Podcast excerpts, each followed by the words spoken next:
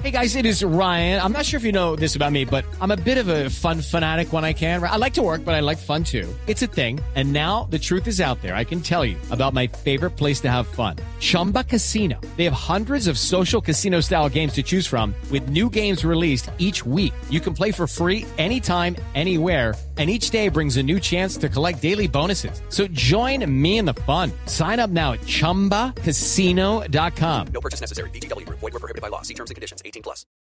El padre Alberto Linero es periodista y también está en Mañanas Blue.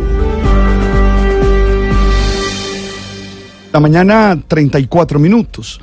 Todavía recuerdo cómo mi mamá nos despertaba muy temprano en la madrugada del 8 de diciembre, allá en el Caribe colombiano, en Santa Marta, a poner unos faroles, unas velas encendidas, ahí en el andén, en la puerta de la casa. Era una experiencia muy festiva. La alegría, el compartir familiar, la reflexión y el celebrar ante la luz nos emocionaba y además nos preparaba para todo el tiempo de Navidad, que en esa época no tenía tanto ese sentido comercial, sino era toda una experiencia religiosa de verdad que eran otros tiempos. Esta es una manifestación cultural, la de encender las velas. Una manifestación que hunde sus raíces en una experiencia espiritual católica, que celebraba la Inmaculada Concepción. Ustedes saben que el 8 de diciembre de 1854, en su bula Inefabilis Deus, el Papa Pío IX proclamó este dogma el dogma de que la Virgen fue preservada del pecado desde el momento de su concepción, es decir, desde el instante en que María comenzó la vida humana. También algunos encuentran la raíz de esta práctica en la fiesta judía Hanukkah, que es la celebración de encender el candelabro del templo durante ocho días consecutivos por una, con una exigua cantidad de aceite, eh, realmente alcanzaba pena para cada día.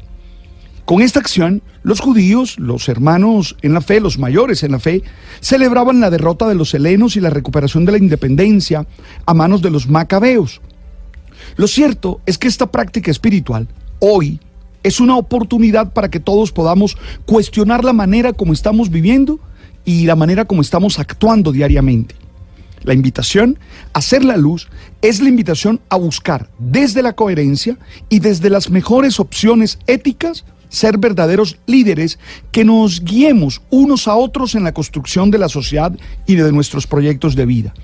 Ustedes saben que la corrupción, el crimen, la violencia y las demás actuaciones delictivas y no éticas nos tienen sumidos en la oscuridad y por eso hay que encender el farol o la vela debemos hacer el compromiso de vivir de otra manera, de entender que no podemos seguir acostumbrándonos al mal en cualquiera de sus manifestaciones, porque bastante mal nos está haciendo ya y además está siendo inviable nuestra convivencia. Creo que esta práctica, insisto que acá en, en Bogotá se hace hoy en la noche y en la costa caribe se hace en la mañana, en la madrugada, es una oportunidad para hacer compromisos muy personales de cambio y para entender que como sociedad necesitamos hacer unas opciones diferentes a las que hoy nos están impulsando nuestra vida. Creo que es el momento de hacer de esta práctica espiritual una buena oportunidad para renovarnos existencialmente a través de compromiso con los valores sublimes. Encender la luz es un signo de que vamos a comprometernos con nuestra familia, con los que amamos y con ser una mejor sociedad.